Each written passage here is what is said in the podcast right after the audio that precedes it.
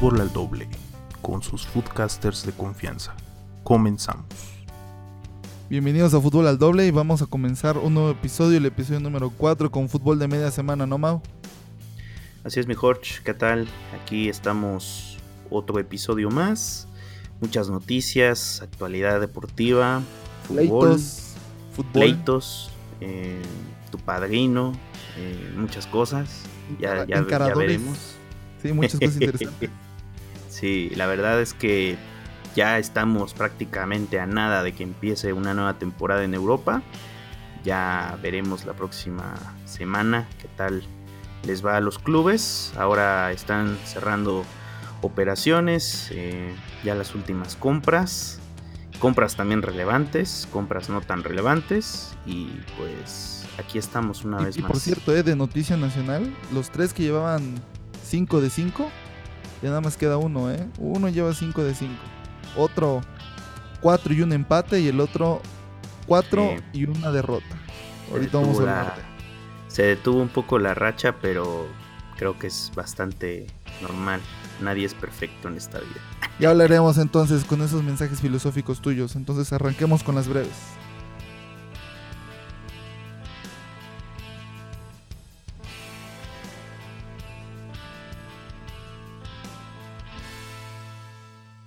Kepa Arrizabalaga se convierte en el arquero más caro del mundo, 80 millones de euros que pagó el Chelsea al Athletic Club de Bilbao. ¿Valdrá la pena la inversión? México pierde 2 a 1 contra Corea del Norte en el Mundial Sub-20 femenil. ¿Logrará superar a Inglaterra y clasificar? Échenle ganas, chicas. Robert Dante Siboldi deja la dirección técnica de Santos por un problema de vestidor con Gerardo Alcoba. ¿Se le acabó la buena suerte a Santos? Guillermo Ochoa, nuestro San Memo Ochoa, Paco Memo, más cerca del Napoli. ¿Terminará clasificando a UEFA Champions League con el estándar Lieja? Paco Gabriel de Anda, padrino de nuestro foodcaster Jorge García, regresa a ESPN y José Ra lo cuestiona. ¿Dirá todo acerca de la problemática que se vive en Chivas?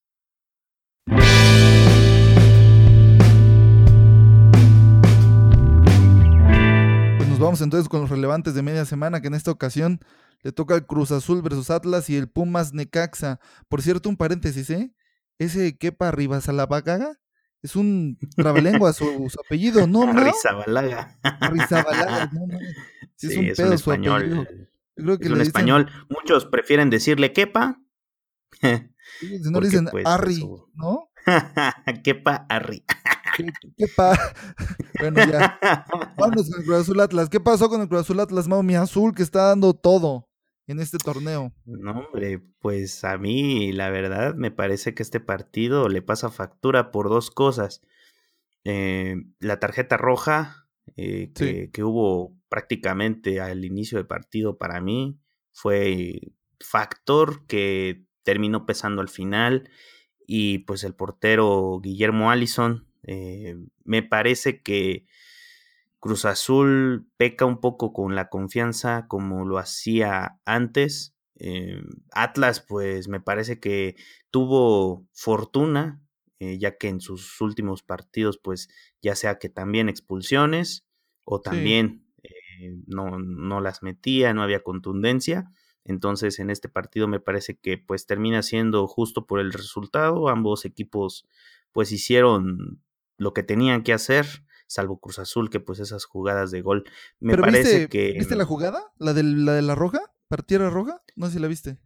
Pues em, me parece que por cómo fue la jugada, o tal vez como la apreció el árbitro como una jugada ruda de que la entrada era algo ruda, tal vez por eso el árbitro sacó la tarjeta roja. Pero pues ya sabes que el árbitro tiene fracciones de segundos para decidir qué va a pasar. Entonces sí, no, sí. no puede titubear.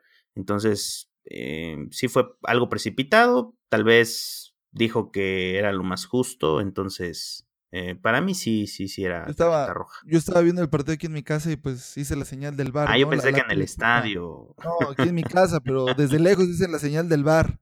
Nadie me hizo caso, güey. Qué triste. Sí, entonces me parece que también este, pues el juego de Cruz Azul sigue siendo brillante. eh, sigo destacando a Roberto Alvarado, como la vez pasada lo destacaste. Es un jugador joven que pues está teniendo bastantes apariciones, eh, participación en el equipo, colabora igual con, con un gol, un gran gol. Muy Em, buen gol. creo que, que el talento que, que ahora están teniendo varios eh, chicos de, de- de la liga, jóvenes que no pasan de 20 años, eh, están como desbordando Talento. eh, talento, eh, muchas opiniones positivas.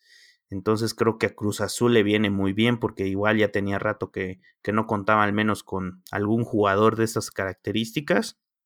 Y pues Atlas me parece que pues termina como que complementando su participación en esta copa porque en la liga pues no le va bien. Entonces tiene que apostar también por eh, un torneo que me parece que terminará decantándose. Si sigue pésimo en la liga como ahora, me parece que tendrá que refugiarse en copa. Entonces, eh, pues yo veo a dos equipos, al menos Cruz Azul, por el buen arranque y Atlas pues sigue flojeando. ¿no? Es cuestión de, de ver qué pasa con, con Rafa ahora que ya se va a incorporar Ya al Atlas, a ver si logra cambiarle algo. Pero sí, presidente. este, a- Atlas tiene que seguir trabajando para poder lograr, pues al menos eh, tener buenos resultados de cara a un inicio de torneo que está siendo cruel para ellos. ¿Tú cómo viste el partido, mi Gorch? Pues yo creo que fue un partido redondo para el Cruz Azul. Fran- Francamente, creo que la jugada sí se siente, bueno, la jugada de la expulsión de Misael Domínguez, sí se siente un tanto violenta. Sin embargo, al ver la repetición, creo que se pudo haber quedado con la amarilla, ¿eh? Probablemente sí la juzgó un poquito mal el árbitro, a pesar de que estaba muy de frente. El pisotón lo ve como detrás. No lo ve, no lo ve este, en la jugada en sí de frente, la ve por detrás. Muy cerca, pero por detrás. Entonces, probablemente eso le, le hizo sacar la tarjeta roja. Yo quiero creer, bueno, porque soy azul aparte, que no era, no era la roja. Sin embargo, a pesar de la expulsión con 10 jugadores, el Cruz Azul dominó todo el partido, todo el encuentro. Em, sorprende ver que la postura de Peláez de tener a un, jugador siempre en sustitución del otro es bastante buena idea, ¿no? Sobre todo en la pelea que siempre hay de egos cuando estás en equipos grandes. Eh, la entrada de Milton, Caraglio que fue excelente para meter un, buen gol. Este estaba, estaba lesionado en este partido, le toca entrar como, como titular, hizo un gran gol. Roberto Alvarado, de 19 años, que puede presentar como el futuro de- de- del fútbol mexicano. No dudemos que en pocos años, o en el próximo mundial, él junto con Laines, junto con Pizarro, junto con Héctor Herrera, sean los referentes del equipo mexicano, junto con el Chucky, y prácticamente estaríamos a la espera de buscar un delantero. Sin embargo, regresando al juego, creo que Cruz Azul domina siempre, siempre tiene el, el control del partido. Atlas hace lo que le corresponde, que es meter los goles tras los errores de los errores groseros de Guillermo Allison y da de qué pensar este portero porque en dado momento se llega a lesionar Corona, que ya está grande, tiene 37 años, 38 años, Sí. se llega a lesionar, ¿qué va a hacer Cruz Azul? Porque los dos Cruz Azul errores no tiene porteros, o sea, no tiene respaldo. Porque de hecho, un dato curioso es compatriota de, de estado. Allison es de Tuxtla Gutiérrez. ¿A poco? No sé si lo sabías. Sí, sí, sí. No, de hecho, lo iba a era- comentar, pero no estaba tan seguro. Lo había escuchado, ya tenía tiempo. Hasta ahora que pues le vuelven a dar la oportunidad. Entonces, eh, pues no está bien concentrado. O sea, no me gustaría echarle la culpa al pasto porque también, de verdad, Bueno, o sí sea, estaba el- horrible la cancha. Es reclamar que un poco al Estadio Azteca porque aquí en la Ciudad de México ha estado de... lloviendo, ha estado lloviendo Sí. horrible, eh, ha estado Pero ¿sabes qué? El problema es que el tratamiento que le dan a la cancha no es el mejor. Creo que en el primer gol que le meten a Allison, no sé si se resbala o, o no sé si el pasto también le jugó chueco ahí, pero creo que, que el tratamiento que le están dando a este pasto, eh, como es un pasto eh, renovado, Sí, sí, sí. híbrido parece que se llama, eh, pues no está teniendo como la aceptación de vida. Entonces tendrán que, pues, ambos equipos exigir, eh, pues, eh, ver la manera de mejorarlo, porque creo que les está afectando, pues, a los dos. Entonces, y también me parece que no, no, no, no está teniendo como que la misma aceptación, porque ahora son dos equipos los que están jugando y juegan, pues, en la semana pueden jugar dos, tres veces a la semana. Entonces, creo que eso también pesa. Yo creo, mira, yo creo que más que eso que estás diciendo son las lluvias. Si vieras cuánto llueve aquí, al punto que inclusive la, zona donde yo vivo se llega a inundar. Y el piso de abajo, o sea, los que viven abajo, pues son los que se amuelan. Afortunadamente sí, hay muchas cosas malas en CDMX. Está muy fuerte las lluvias acá, se supone que hay un huracán, pero mejor regresemos al tema.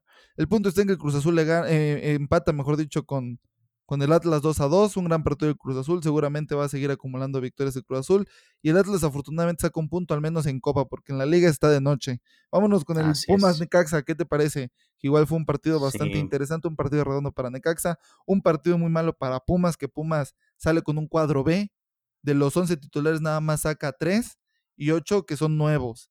Entonces, muy mala idea David Patiño, creo yo, porque deberían de tomarle mucha seriedad a este torneo aunque posiblemente no le den eh, tanta importancia o no quieren meter a todos los jugadores titulares, puesto que no tienen un, un, este, un cuadro tan vasto como el que tiene Cruz Azul. En cambio, Necaxa le da la prioridad que le tiene que dar, sale con la mitad de sus jugadores titulares, gana 3 a 1. Yo el partido pasado, que fue la jornada 2, que se enfrentaron en la jornada 2 en la liga, yo quería que ganara Necaxa, porque Necaxa había desplegado un fútbol mucho más libre, mucho más vamos a decir que jovial, más este, de correr, de más esfuerzo. Me, me gustó más cómo jugó en aquel partido, aunque pues Pumas fue el que metió los goles. Y en esta ocasión, el fútbol le hace justicia al Necaxa. No sé cómo veas tú, Mau. Pues empieza, eh, vi el partido, empieza Perdiendo bien, Necaxa. el ritmo bien, o sea, creo que todos los jugadores que estaban en el partido al, al principio fue eh, redondo, o sea, el gol que mete Matías Alustiza otra vez. Eh, tu chavo Alustiza. Mi chavo, la verdad, eh, es un gran jugador. Muchos pues no lo reconocen, no lo ven. Pero sí, Pumas, como, como bien dices, pues no sale con los jugadores habituales. Em, muchos destacaron que Rosario Cota hizo falta, o sea, no, como que el cambio no, no estuvo tan, tan positivo, no, no fue asertivo David Patiño. Entonces ahí, y otra, otra cuestión que también se comenta es que a Pumas no le favorece jugar en otro horario que no sea a las 12 del día en CU. Es un factor que ellos mismos defienden, siguen defendiendo. Es un infierno jugar a las 12. Yo nunca he ido a, a CU, pero los que, los que han ido primero comentan que pues ver el fútbol ahí pues no es tan, tan bueno, dependiendo de dónde te pongas, y pues el sol que es insoportable. Bueno, pero el partido fue de tarde. Pues, sí, exacto. Entonces, en este, en este partido me parece que Necaxa termina pues desplegando, inclusive me parece que termina desplegando mejor fútbol en esta ocasión. Se vieron mejor acomodados y pues aprovecharon las oportunidades. O sea, las oportunidades que tuvieron las aprovecharon muy bien. Entonces, creo que Necaxa gana bien, Pumas se descuida prácticamente en los minutos finales del primer tiempo. Empezaron jugando bien, terminaron jugando pésimo. Entonces, em, Necaxa, pues con justicia gana este partido. Entonces, me parece que Necaxa es el equipo que más seriedad le está poniendo a, la, a la, Copa. Y Cruz Azul. Porque aparte Cruz Azul de. también está sacando. también Cruz Azul. Aunque, pues a mí sí me gustaría decir que pues Necaxa con el mando de Michele Año pues está viendo a sus jugadores o está tratando de tener como un cuadro em, ya un once totalmente definido con algunas variaciones por supuesto pero eh, es me parece que es el equipo que más consciente está de lo que tiene porque con lo de las bajas que, que ocurrieron como lo comentamos en episodios pasados pues no es un equipo que tenga un plantel amplio entonces me parece que al no tener mucha variación de, alineación del, del once titular, pues está como más consistente. Entonces con justicia gana y pues ya veremos qué, qué es lo que pues sucede. Pues vámonos a los resultados entonces. Maunecaxa le gana entonces 3 a 1 a, las, a los Pumas, bastante justo. Santos y Celaya empatan 1 a 1. Santos que ahorita tiene bastantes problemas en vestidor. Entonces era lógico que quedaran así. Querétaro le gana 2 a 1 a Mineros de Zacatecas, muy bien por el equipo de Rafa Puente Jr.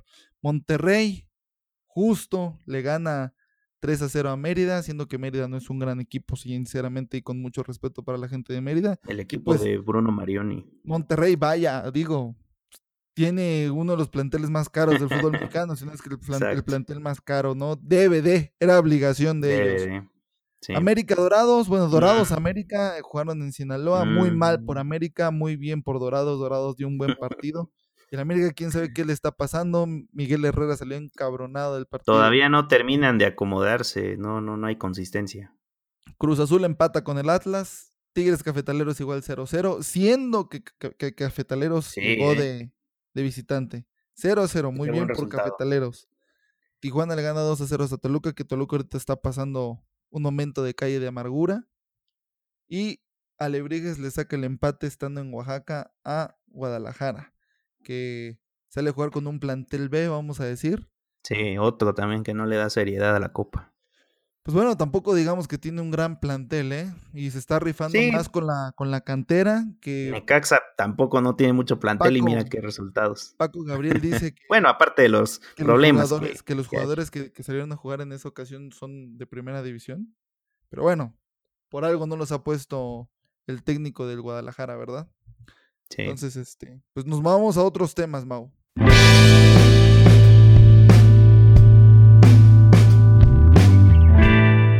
Arrancamos entonces con el debate.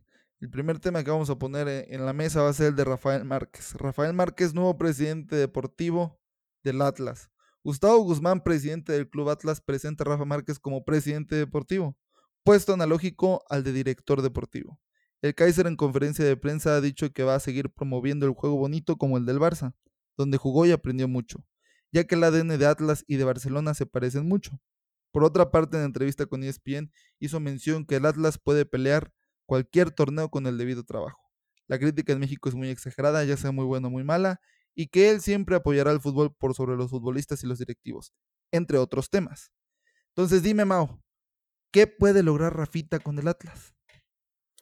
Pues me parece que es, es algo acertado que, que, haya decidido estar con el club de sus amores, o al menos con el club que le abrió la, ajá, la, la, puerta a la primera división, a todos los éxitos, entonces creo que es algo muy bueno. ¿Qué puede lograr? En el corto plazo me parece que no puede hacer mucho. Totalmente de acuerdo. No empieza el torneo con ellos, no planifica, entonces yo creo que ahora lo que tiene que hacer es ver qué está mal y qué cosas puede cambiar para el siguiente torneo, porque ahora los cambios igual y no se ven, entonces tendría que ser como un proyecto más a largo plazo tendría, eh, pues, no te digo que ser campeón es, es, un equipo longevo que lleva más de 60 años sin ser campeón de primera división. Entonces es un papel muy grande. Estuvo muy cerca cuando él estuvo, ¿eh? Acordémonos. Sí, o sea, estuvo. tuvo generación maravillosa con Dani Osorno y Altamirano y todos sus jugadores. Y el zorro del Entonces, yo digo que lo que puede lograr al menos eh, en un año, pues tendría que fortificar mucho la plantilla. Si bien Atlas tiene algunos jugadores eh, medianamente buenos, me parece que Rafa con la experiencia que tiene y con la conexión que puede llegar a tener como personalidad del fútbol mexicano, tendría que jalar a más eh, jugadores y empujar mucho más la cuestión de, de fuerzas básicas, aunque él no sabemos hasta qué punto va a estar involucrado en cada parte del club. Supongo que le dará prioridad primero al equipo y después ver cómo están las fibras interiores. Pero sí, yo digo que la meta que tiene Rafa Márquez ahora, pues, ya de bote pronto, es fortificar su plantilla y planear un equipo que si bien eh, pues TV Azteca es el, es el, dueño, oficial, sí pues sí tendría que ver, o sea, tendría que estar muy ligado a, a los dueños, porque tanto él, no sé si te acuerdas, que él junto con Alejandro Fernández querían comprar al equipo en, un, en una instancia, pero pues ahora me parece que solidez económica tiene. Entonces, cuestión de, de una buena planificación. No te puedo decir de un título porque todo dependerá de, de cómo se gestione ahora el, equipo con, con, Rafita? Bueno, pues desde mi perspectiva, eh, creo que es un tanto, bueno, es lo que tiene que salir a decir Rafa Márquez, ¿no? Que puede competir en cualquier torneo, pero en uno, eso fue lo que decía él, que en uno sí puede competir ya sea Copa o ya sea la liga, que tiene con qué.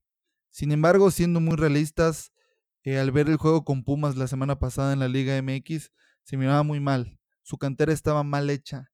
Se miraba que el trabajo por parte de los eh, directores de, de inferiores no estaba tan bien hecho. Y evidentemente que al ser un, tener jugadores de baja experiencia, eh, en los momentos claves no saben qué hacer o no hacen las cosas bien. Creo que otro de los errores que ha cometido Atlas es no tener jugadores de alta jerarquía en su equipo.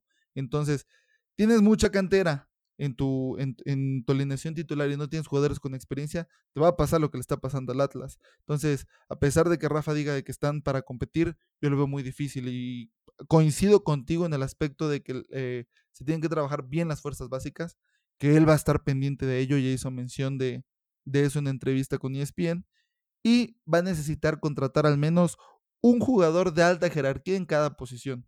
O sea, me refiero a uno para la defensa, uno para la media y uno para la delantera. Y evidentemente un gran portero, un buen portero, porque si no va a ser muy difícil que, que logren luchar por algo. Tener tanta juventud también tiene sus desventajas. Aunque si lo vemos por otro lado, sería muy bueno para el fútbol mexicano, ¿eh? Le podrían echar muchas ganas. Ahora bien, ¿realmente se parecen mucho el Atlas y el Barcelona? Esa pregunta está muy interesante porque, francamente, el Barcelona, pues ya sabemos lo que es, es un monstruo, ¿no? Eh, su fuerza, su, su cantera es demasiado gigante. Ahora, lo que me sorprende es que en estas últimas fechas no he echado mano de ella. Si te has dado cuenta, sus últimas compras han sido por fuera. Entonces, eso está un poco extraño. Ahora bien, quizás en la justa medida, el Atlas y el Barcelona se parezcan un poco en el aspecto de que echaban mano de su cantera, pero últimas fechas el Barcelona no echaba mano de su cantera. Mira, del tema del Barça, eh, históricamente muchos jugadores de la última época que pues ya se retiraron, en el caso de Xavi y Iniesta, pues salieron de ahí. siguen saliendo jugadores y siguen, siguen dándole oportunidad a, a los nuevos talentos pero ya, ya no tiene tanta relevancia como lo tenía hace 10 años. Ahora en el caso de Atlas siento que es un poco parecido con la diferencia de que pues tú ya sabes, ¿no? Este tema algo recurrente de que pues tienes que pagar para debutar, tienes que pagar para subir, tienes que pagar muchas cosas.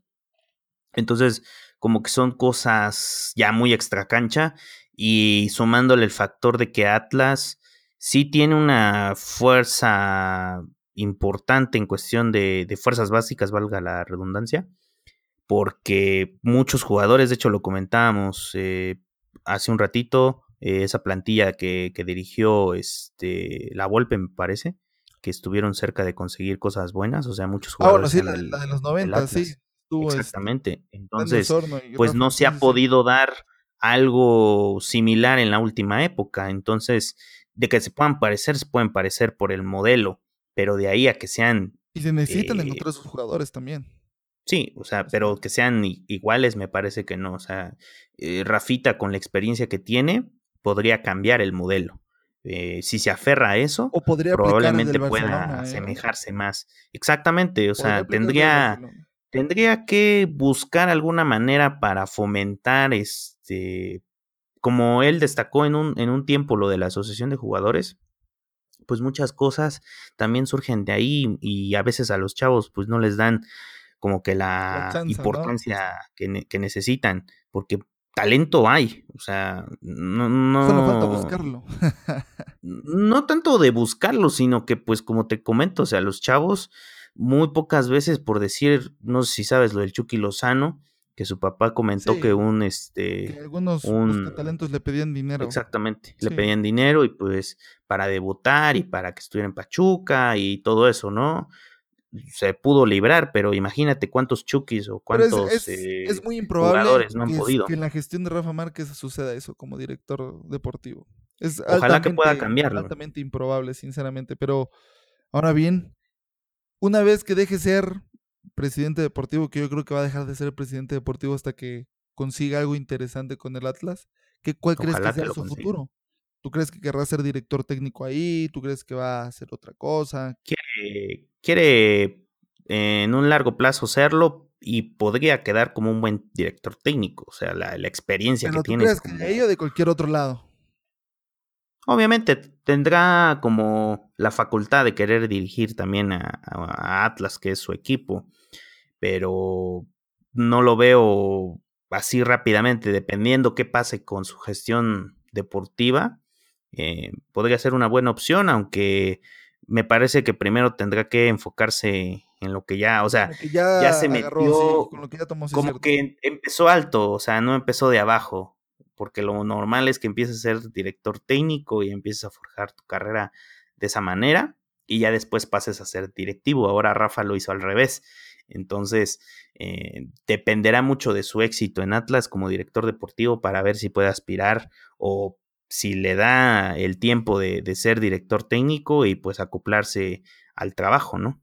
Bueno, pues yo creo, bueno, a mí me gustaría más que nada que una vez logre algún éxito con el Atlas, que él saltara a ser directivo de la Femex Food, que llegara a ser director general o algún puesto de, alta envergadura, aplicando todo lo que él aprendió en, en el Barcelona. En alguna ocasión Pep Guardiola mencionó de que en el campo él era como que su, mano derecha.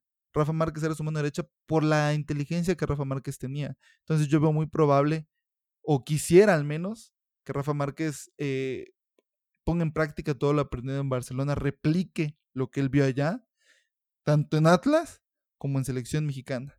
Aunque él ya afirmó eh, con ESPN que quiere ser director técnico. Pasamos al siguiente tema de debate. Eh, Alanis se queda sin equipo por ahora. Osvaldo Alanis prometió jugar en Europa y desarrollarse como jugador. El Getafe aparentemente pareció darle la oportunidad. Ahora se encuentra en un problema debido a un exceso de comunitarios y defensas que el Getafe ya no quiere, acompañado de un nuevo director deportivo que expresa no necesitarlo. Chivas ofrece repatriarlo. Te pregunto, mi Jorge, ¿qué es lo que más le conviene a Osvaldo Alanice en estos momentos? Oh, indiscutiblemente buscar algún equipo en, Europa. Muy desafortunado lo que le pasó a él. Parecía que, el turco lo quería a la fuerza en su equipo porque pues, sabemos de que es un buen equipo, es un buen defensa central eh, Osvaldo Alaniz. Sin embargo, yo creo que lo mejor es que buscar algún equipo de media tabla para abajo en alguna de las ligas importantes o en, o en su defecto, que salte a Portugal. Claro que tiene la calidad para poder saltar un equipo de media tabla en Portugal o algún equipo de alta tabla en Bélgica o tal vez saltar algún equipo de media tabla de Holanda. O sea, el punto El representante tendría que echar mano, ¿no? Sí, el representante va a tener que hacer su chamba y buscar la manera de quedarse en Europa. O sea, regresar al fútbol mexicano, ¿qué equipo sería? Definitivamente Chivas, si yo fuera él, no regresaría por los problemas que, que, tuvo con, con, la directiva. Entonces, preferiría quedarme allá algún tiempo, uno o dos años, y regresar después al fútbol mexicano ya con la experiencia europea. Yo creo que sería algo muy bueno para su currículum, sería algo muy bueno para su vida y sería algo muy bueno para el fútbol mexicano. ¿Tú qué piensas? Pues definitivamente tiene que quedarse en Europa, o sea, luchó demasiado y tuvo el conflicto que tuvo con Chivas por, por Europa. Entonces, lo más positivo es que se quede, el problema es que eh, me parece que no tiene tanto fogueo, porque créeme que si ya, o sea, si, si tuviera como que el reconocimiento de algunos equipos, pues creo que ya estuviera fichado con otro equipo. Y lo del Getafe me parece que es una falta de respeto total. O sea, mm, compras, haces la operación por un jugador y luego dices que ya no lo quieres. Entonces, creo que no es algo de seriedad absoluta. Entonces, eh, lo que decías de Chivas, eh, totalmente de acuerdo. Creo que la manera en la que se manejó su caso no, no fue la mejor ni, ni, la forma más idónea para hacerlo. Pero creo que si no encuentra de, de otra forma equipo en Europa, tendrá que regresar a México con otro equipo. Que sí, o sea, creo que si hay equipos que lo quieran, el problema es que cuánto tienes que pagar. Los equipos del norte no dudarían en soltar un billete, ¿eh? Osvaldo Ananís necesita jugar, no se puede quedar con las manos vacías, sin equipo. Entonces, eh, a mí me parece que si en dos días o ya el plazo que hay, que es el 31 de agosto, eh, para encontrar equipo, eh, ya debe de regresar pronto a México porque si no pierde ritmo. O sea, aquí ya estamos en jornada 3, 4, entonces em, ya está perdiendo ritmo de juego. Entonces sí necesita encontrar algo muy rápido. Pues ya veremos qué es lo que sucede con, con el buen Osvaldo Alanís. Courtois se convierte en merengue.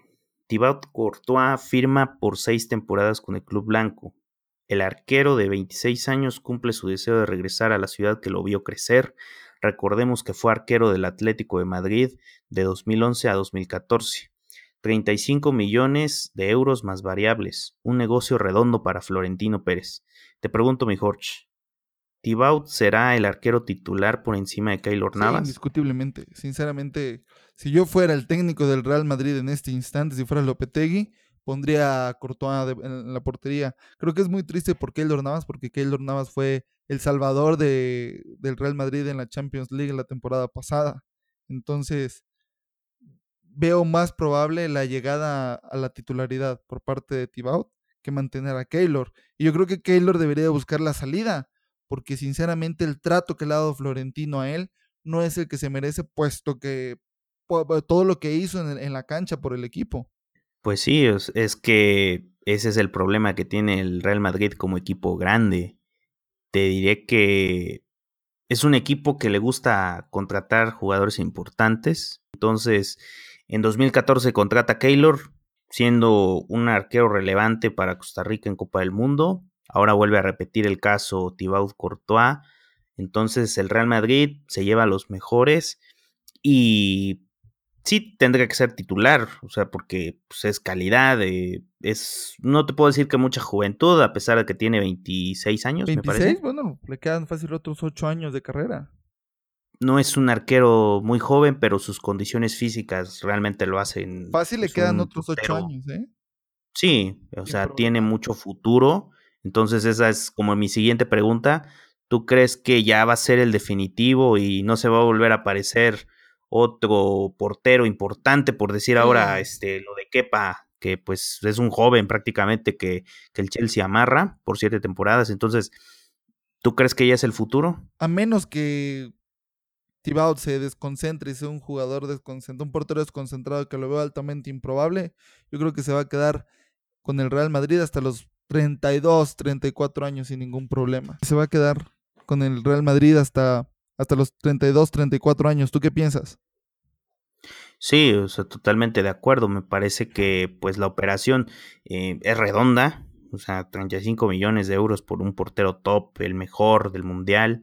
Eh, creo que es una contratación, creo que es la contratación de la temporada comparándola con la de Cristiano, porque es una posición clave en el equipo y pues lo de Keylor, retomándolo un poquito, creo que tendría que esperar una temporada a ver qué, fogueo le dan ahora. Que lo más probable es que, que, juegue Copa del Rey. Keylor debería de irse. o sea, Keylor, debería de irse. es bueno. El problema es que la ventana de transferencia se cierra el 31 de agosto. Entonces, el, hay equipos que lo quieren.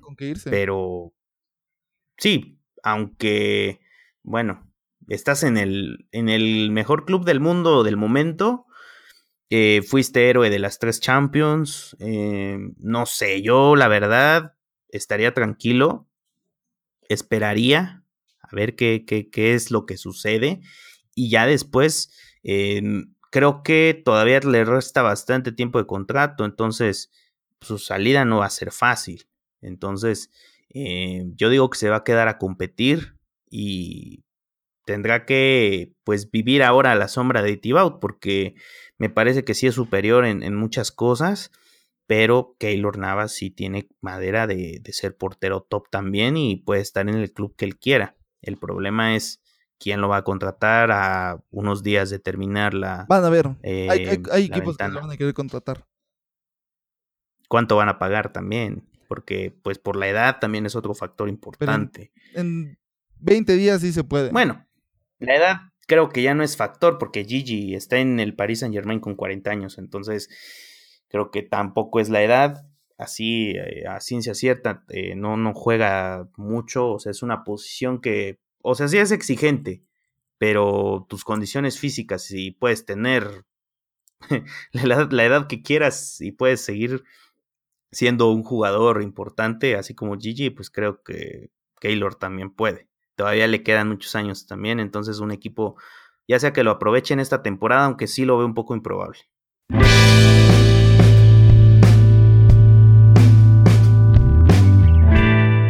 Entonces nos vamos con las cuatro de la media jornada, ¿no, Mau? ¿Quién fue el jugador? ¿Quién fue el jugador para ti? El jugador que voy a destacar en esta ocasión es Roberto Alvarado.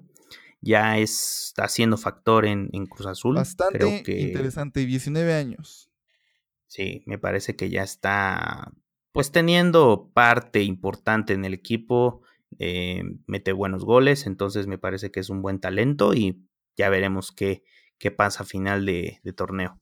¿Para ti quién es? Igual, Roberto Alvarado. Creo que Roberto Alvarado, con su asistencia, con su gol, está haciendo un gran trabajo allá con, el Cruz Azul. Y para esta media semana igual le voy a dar el, el gafete de mejor jugador. El mejor gol, yo creo que indiscutiblemente va a ser el de Roberto Alvarado, que fue un golazo el que metió frente al equipo de, del Atlas. Mm, a mí también me gustó, pero voy a destacar el de Matías Alustiza en el de Pumas Nicaxa. Es una jugada prácticamente en movimiento. la contra siempre, ¿eh? La verdad, eh, a mí me gustó mucho ese gol porque prácticamente venía moviéndose junto con el balón, o sea, no esperó el balón, sino que se fue moviendo conforme vaya, conforme se fue eh, desarrollando el pase.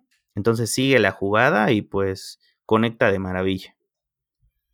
¿El director técnico para ti quién fue? Me parece que Michel Leaño sigue trabajando bien con Necaxa. Como te decía, es el equipo que uno de los equipos que le da mayor relevancia a la Copa MX, entonces, y aparte de que pues está enriqueciéndose con el plantel que tiene, porque no, o sea, las bajas que tuvieron, eh, está acomodándose bien, es su primera experiencia en primera división, o sea, está, está empezando bien las cosas, entonces tiene mucho futuro, potencial. Eh, para mí es el técnico de, Igual le voy a dar a Michele Año el, el técnico de, de, la media semana, puesto que le ganó a Pumas le hizo la revancha y le da la importancia de vida al, torneo, a los dos torneos, y están jugando bastante bien, están desplegando un fútbol bastante interesante. Y el equipo de la semana, le voy a dar el equipo de la semana a Necaxa por haberle ganado a Pumas. Sin embargo, otro que puede haber entrado fue Monterrey, que le ganó bastante bien 3 a 0 al equipo de, Mérida. Sin embargo, Pumas pues es mucho más equipo aún así, aunque haya salido con un equipo B que el equipo de Mérida pues yo voy a destacar, ahora van a ser dos equipos que voy a destacar, voy a destacar a Cafetaleros y a Dorados por haberle hecho y también a Lebrijes me parece que también, porque le hacen frente a Chivas, América. La verdad, eh, imagínate, Cafetaleros eh, con tener a Tigres, obviamente no jugó, no jugaron eh, tantos jugadores clave, pero o sea, es, la plantilla más cara del fútbol mexicano y que empata en copa con cafetaleros. O sea, lo, que yo decía que pensaba que no pasaría es de que cafetaleros ganara el partido, pero creo que Tigres no se lo podría permitir. Entonces, eh, me parece que estos equipos pues hacen su juego, entonces pues están aprovechando las oportunidades de foguearse con eh, equipos de, primera división, entonces yo le doy a, a ellos como equipo, equipos de la Perfecto, entonces cerremos el episodio, Mau. Dame tus redes sociales. Arroba Mau Martínez S en Twitter e Instagram. ¿Y las tuyas? Igual en Twitter e Instagram, Jorge35. Tenemos redes sociales, ¿no, Mau? Arroba Fútbol al Doble en Facebook y en Twitter. Ahí estamos notificándoles cuando subimos episodio. Les pedimos que nos sigan en Facebook, que nos den un follow en Twitter. Y el correo, ¿cuál es mi Jorge? Fútbol al doble arroba gmail, que igual ahí nos pueden escribir para preguntarnos o comentarnos acerca del podcast, por favor. Entonces, ¿me toca cerrar a mí con el mensaje del final? ¿O tú? Así es. El mensaje de media semana. El mensaje de media semana. ¿Cuál podría ser el mensaje de media semana? Los jóvenes del fútbol mexicano son nuestro futuro. Ya.